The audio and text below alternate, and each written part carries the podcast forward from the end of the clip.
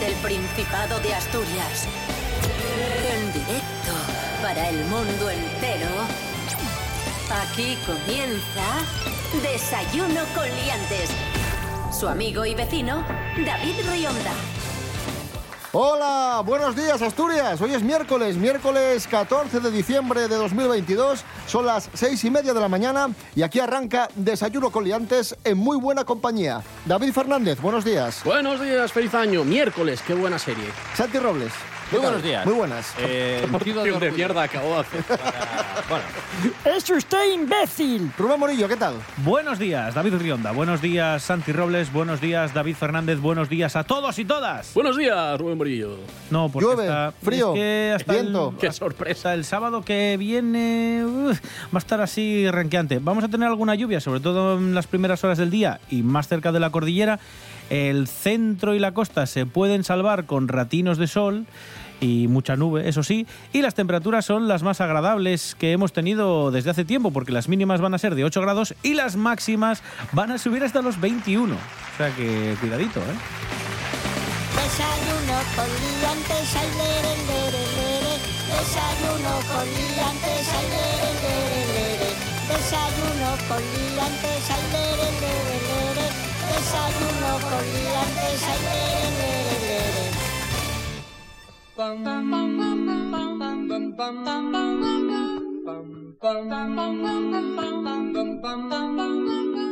Hoy es el Día Internacional de la Radio y la Televisión a favor de la infancia. Y por eso Rubén Morillo Sí. nos trae el top 3 Anti- de, antinatalismo.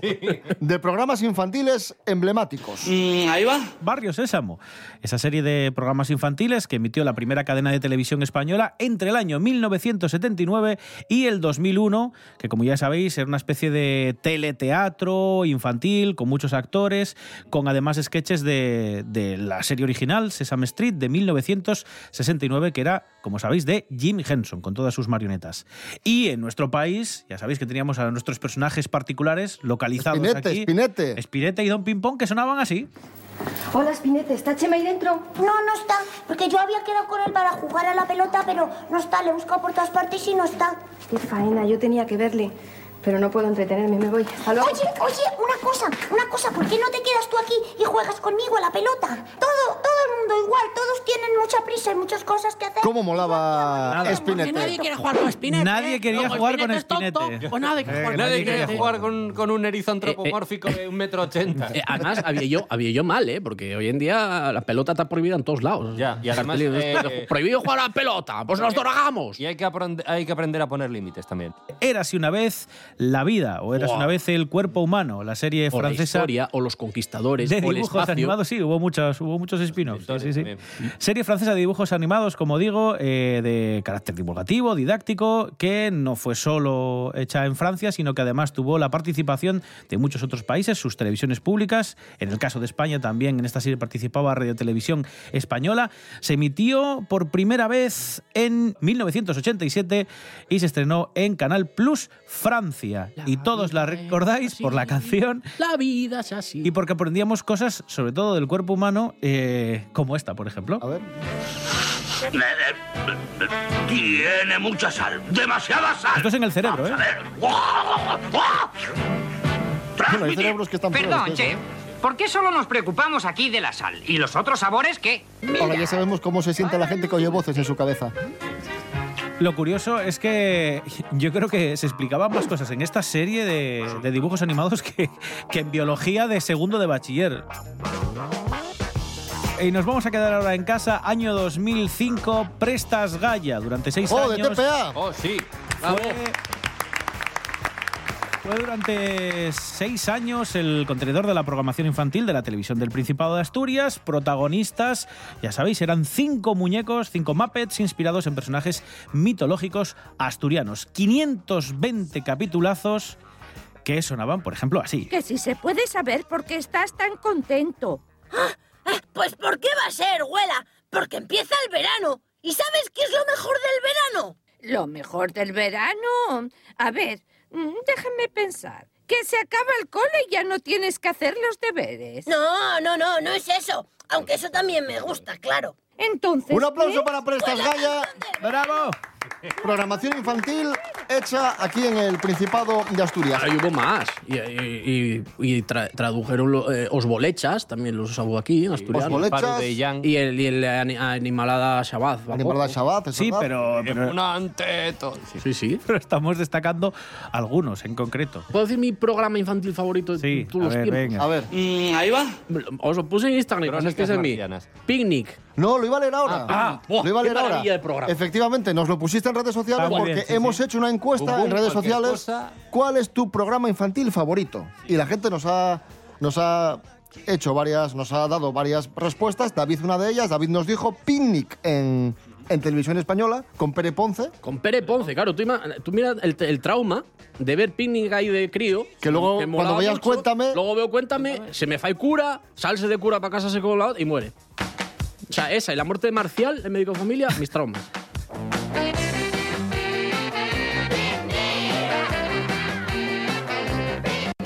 Eli nos, nos escribe La mansión de los Plaz. AMAC P 2014. Los payasos de la tele, nos dice.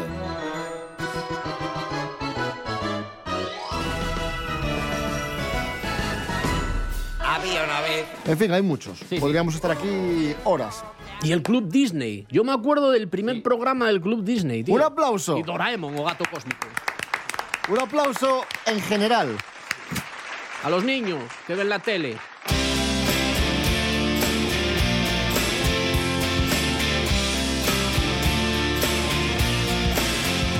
Noticia para la esperanza. El VIH podría ser historia en unos años. Hanna Suárez Morán, buenos días. Buenas, David. La vacuna experimental produce anticuerpos contra el VIH nel 97% de las personas que participaron en el estudio. Vaya notición, David. Pues sí, pues sí, pues sí. A ver, te cuento. Una vacuna de dos dosis contra el VIH generó anticuerpos contra el virus en 35, eh, en 35 de 36 personas y en sin efectos secundarios graves.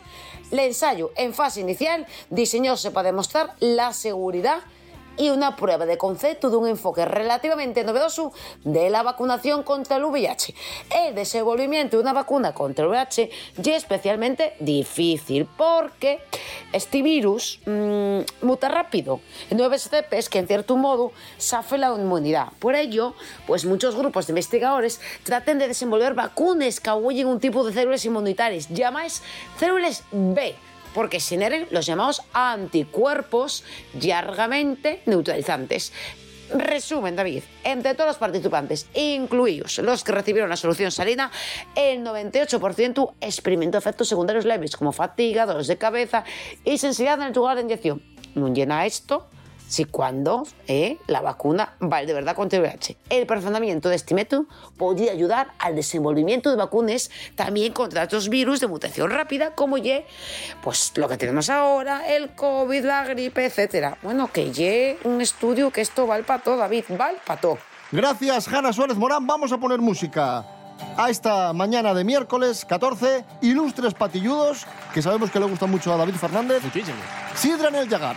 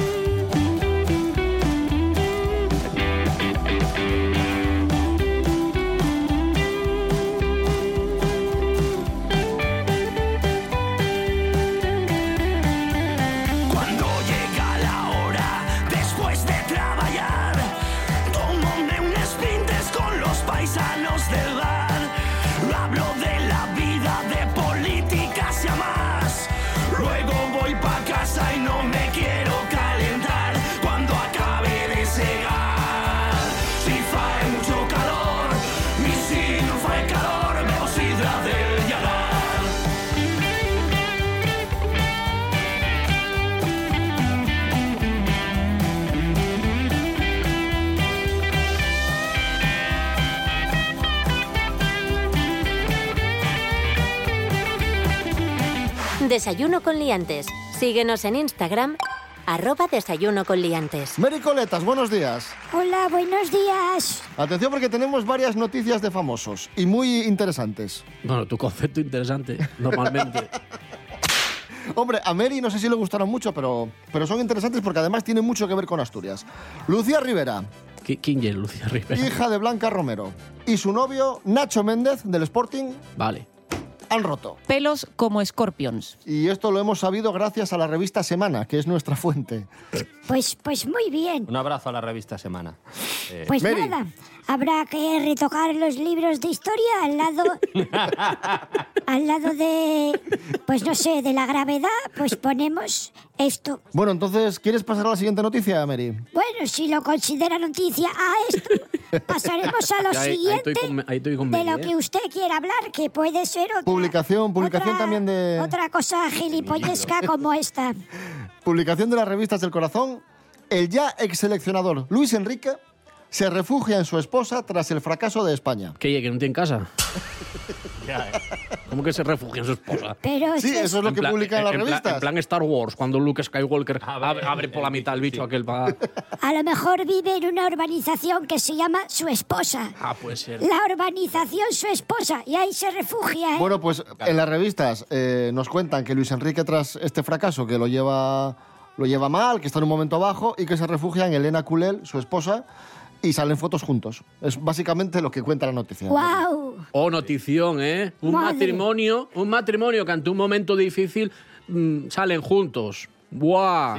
Inesperado giro de los acontecimientos. Rionda. A ver, yo creo que yo creo que Luis Enrique lo tuvo que pasar peor cuando Tasotti le partió la nariz, pero pero bueno. Pero ya lo tiene superado, ¿no? Creo que sabré, oh, su- espero que sí desde el 94. bueno, cuidado, hay, hay traumas que quedan ahí. bueno, Tasotti creo que es el que no lo superó porque dice que siempre le preguntan por eso. Última noticia de famosos. Hablamos del futbolista Jesé Rodríguez. Tres noticias, tres, tres futbolistas. Tres futbolistas. Juega en Turquía. Anda, que fue a poner pelo. ¿Qué dices? Juega en Turquía en el Ankaraguku y, y es noticia... Acabas de inventar el Ankarabuku, creo que va a ser un equipo. Pero no es noticia por, por sus hazañas Parece La futbolísticas. pregunta de prueba de asturiano. ¿Qué llevan Carabuco? Vamos, Ankarabuku. Es noticia, Sí. eh, Jesé, porque se ha comprado un Rolls Royce Phantom de casi 500.000 euros. Sí, un Y aquí tenemos la foto. el Atención. Rolls Royce. Reuters no habla de otra cosa, como no. Mary, Mary, ¿qué te parece? Pues es el Rolls Royce que mejor le viene. El Rolls Royce Phantom, que significa fantasma. ¿Eh? Entonces le viene que ni pintado. Por cierto, es, un, es como un tanque, es un coche gigantesco que mide más de 5 metros, es de motor V12 con 12 cilindros, de 7 litros de Has capacidad. investigado, ¿eh? Sí, tiene casi 600 caballos, pero como pesa como la hostia p de un tanque, no corre un Eso pijo. también viene en la ficha técnica. Esa como la... No corre un pijo y es feo pa' perro, es feísimo. Mary Coletas, gracias. Un aplauso para Mary. Gracias. Gracias, Mary. Adiós. Que se, se haya gastado todo el dinero que tenía y no tenga para un abogado ahora. Porque... Claro, porque Jesse en Ankarabuku se aburre y lo que va a poner va a ser escuchar la, la RPA. Claro. Vamos. Oh. Molaba, molaba, ¿eh? Bueno, oye, teléfono de oídos.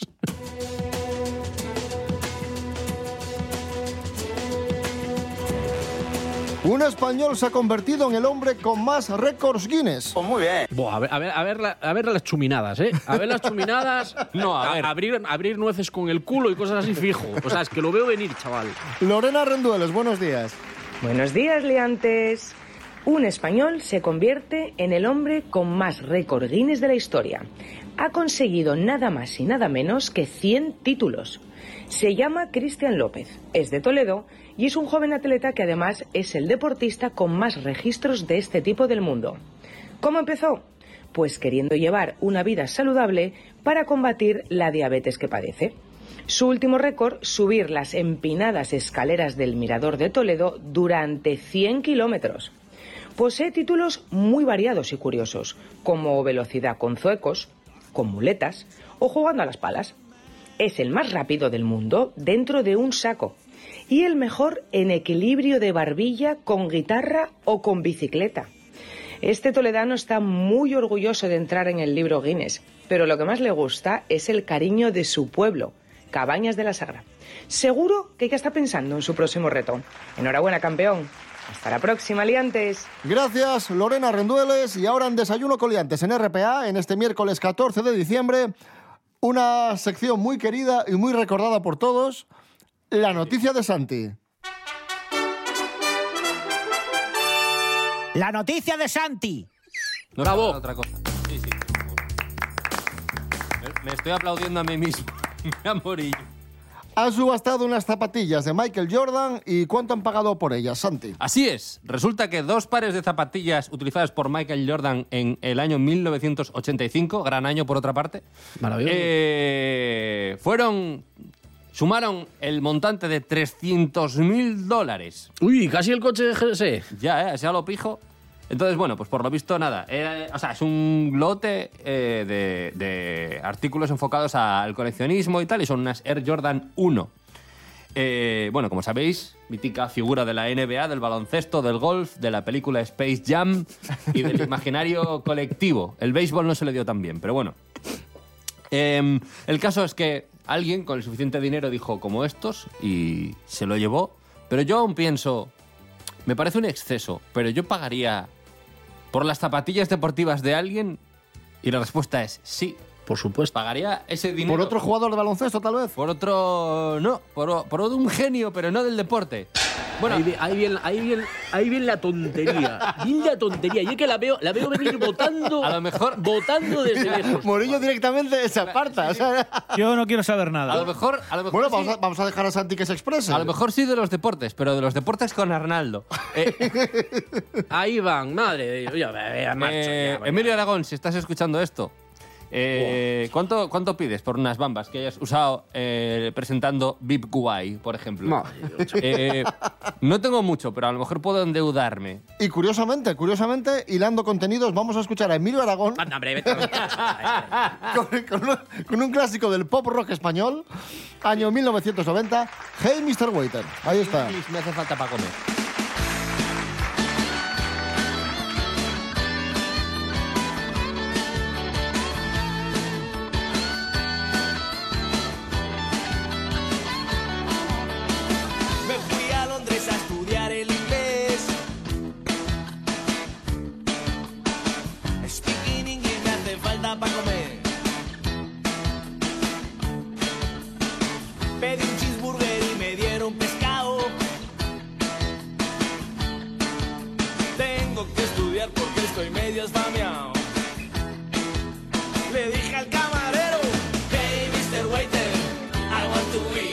I want to eat potato with tomato and cheese.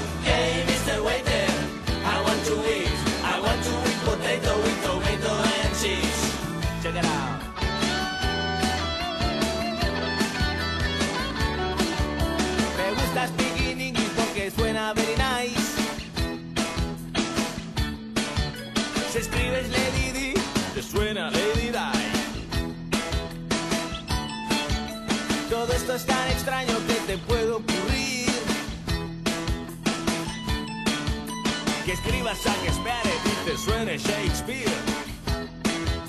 Le dije al camarero, hey Mr. Waiter, I want to eat, I want to eat potato with tomato and cheese. Hey Mr. Waiter, I want to eat, I want to eat potato with tomato and cheese.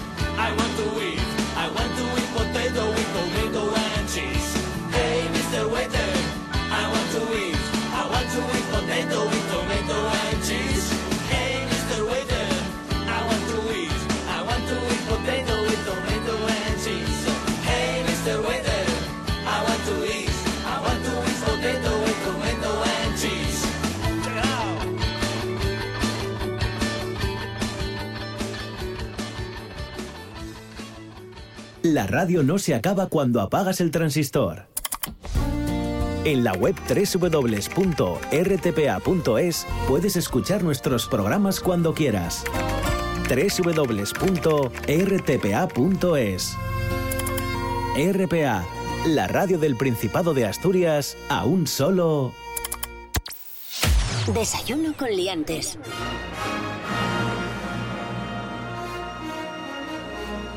Hablamos de películas olvidadas y maltratadas injustamente. Hoy tenemos una película de 1978 titulada Los Ojos, de Eyes. In the midst of all of this, I, I can't stop thinking of you. I know. I know. What, what is going on? I don't know. I mean, it's completely unprofessional of me to be walking with you in the woods, I'll tell I you that. don't have time for this. A ver, esta peli tiene... Tiene ojos. Tiene ojos y tiene cierto culto porque es de Irving Kershner, que es el director del Imperio Contraataca y de Robocop 2, por ejemplo. Bueno, hay algo más también de culto que es que el guion es de John Carpenter. Luego está reescrito por otro fulano, un tipo que se llama David Zelaz Guzman, que es el guionista de La fuga de Logan. Y bueno, aquí tenemos a, por un lado a Faye Dunaway, que ya era una estrella ya, ya a finales de los 70 bastante consagrada. Tommy Lee Jones, que estaba empezando. Y también salía por ahí Raúl Julia, que este es el primer guion que vende Carpenter a una gran compañía y que, que lo producen, digamos, ¿no? La historia es interesante porque es una fotógrafa de modas, que bueno, además también tiene una personalidad así un poco como brusca y tal, no es como demasiado querida por, por, su, por, la- por su círculo, digamos, ¿no? de trabajo. Y el caso es que ella tiene una conexión telepática, una conexión mental con el asesino. Ella le viene esa imagen mental, deja de ver la realidad y ve, eh, lo que ve el asesino. el asesinato Ala, ¿no? en, directo. Y luego hay una relación amorosa, la típica subtrama que tienen que meter porque sí y que también está muy forzada, pero un poco exceptuando eso, que quizás es lo peor de la película. A ver, es una película que está muy bien hecha, está hecha por, por un profesional. por un profesional como la copa de un pino. Y eh, tiene cosas muy interesantes como esto que os estoy comentando un poco del, del juego del- de las miradas, ¿no? Pues en plan eso, un poco lo- la realidad, lo que ella ve, luego hay una parte que llega un momento que tú no sabes si realmente ya son delirios visuales de ella, o sea, porque ella llega momentos que pierde un poco el juicio y realmente no Oye, sabes, pues esta, esta tomo nota, ¿eh? Que no sabes si está viendo realmente lo que está haciendo el asesino o ya son fantasías. Tiene que estar bien. Hay unas estéticas también ahí un poco de la época, ¿no? Pues algunos asesinatos se están visualizados así como con una textura de esto de vídeo. Y yo os digo, está, está bien porque hay momentos eso, ¿no? Que son como que estás viendo casi como tres puntos de vista a la vez. Porque se, como que se triplica, ¿no? El- el- de alguna manera la acción. Y bueno, es una película que tuvo, tuvo cierto éxito. Está producida, que esto es, esto es curioso, está producida por John Peters, siempre a mal, porque es, es un tío que normalmente jode casi todo lo que produce. Y en este caso, pues lo jodió reescribiendo el guion de Carpenter, metió todas esas cosas que no tienen sentido y que yo creo que, que la producción ahí lo que intentaba hacer no, no encajaba mucho. Y con esto ya os dejo con los ojos de Laura Mars. Los ojos de Laura Mars, película muy interesante, año 78. Buscadla que, que tiene buena pinta. Miguel Ángel Muñiz, gracias. Chao. Desayuno con liantes. Síguenos en Instagram, arroba desayuno con liantes.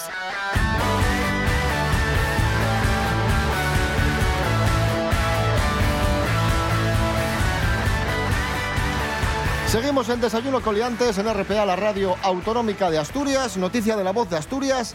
Chollos de Navidad para viajar en avión.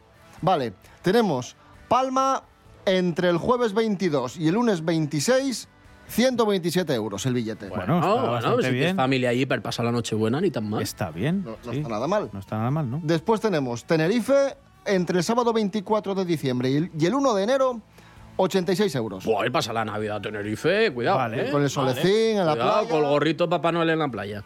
Después tenemos eh, otro chollo que es viajar a Sevilla en Navidad a partir de 47 euros. Muy madre. barato el billete, ¿eh? A No, Sevilla. bueno, bueno. Bien. ¿Y Bien, vuelos bien. internacionales? Tenemos Roma, 384 euros no entre el aguanto- 23 y el 26. No aguanto un italiano en Navidad. Quita, hombre, calla, ¿Qué tienes calla. en contra de los italianos? Son unos pesados. Calla, hombre. Tenemos París, 93 euros. Buah, peor. Franceses, peor. Peor. Londres. Buf, peor. Londres tenemos y a partir de 40 euros, cuidado. Bueno, pero barato. Sí, muy baratín. Bueno, bueno. Rubén Morillo, puedes ir a Londres por 40 euros. ¿Qué Sí, te parece? a, a probar su exquisita cocina. Su gastronomía. su gastronomía, lo, lo mejor que tienen, ¿eh?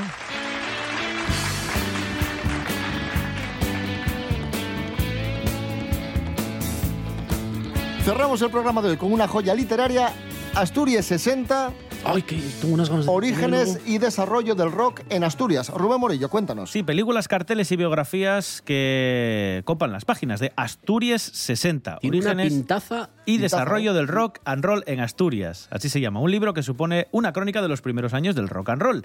Y aunque se centra principalmente en nuestra región, Javi Pedraces, el autor, no se olvida de reflejar a diversos grupos y personalidades del panorama nacional. Vamos a escuchar precisamente a, a Javi, ¿vale? Vamos allá. eh, les biografías de todos estos grupos, que, que salen biografías de más de 150 conjuntos músico-vocales asturianos, un índice onomástico que salen más de 1.500 referencias en las que cada uno puede buscar, eh, por ejemplo, los más de 900 músicos que salen en el libro, pueden, pueden buscar su nombre y encontrar en qué grupos participaron, en qué páginas del libro aparecen y también de grupos nacionales e internacionales. 400 páginas, 7 años de investigación, eh, que no se olvida además de las zonas rurales, recoge a grupos de lugares tan dispares como Cangas del Narcea, Llanes y además Pravia. parte del trabajo salió gracias a multitud de testimonios. Eh, si queréis eh, haceros con la publicación, eh, va a presentar su obra Pedraces en Oviedo los días 19 y 22 de este mes y el libro se va a poder adquirir en las principales librerías. Además de ser un currazo y ser muy interesante, la edición creo que está cuidadísima, que es un libro fantástico, me han dicho. pintaza. Yo ya cuando vi que salían, que salían los grupos de Pravia, digo, guay. O sea, porque yo me lo temía al principio, va a ser el típico de, de, de los de Oviedo, Sisión, de la Cuenca y tal, pero no, no, está ahí currado, Asturias entero. Y nos vamos a ir escuchando precisamente a unos pioneros del rock en Asturias, los Archiduques, Lamento de Gaitas. Volvemos mañana a las Temazo, chaval. seis y media de la mañana. Temazo, sí señor, con la voz del joven Tino Casal. Rubén Morillo. David Rionda. Hasta mañana. Hasta mañana. David Fernández. Hasta mañana. David Rionda, Santi Robles, Rubén Morillo, que. El que da el tiempo. Hasta mañana, que también va a llover. Santi Robles, hasta mañana. Un saludo.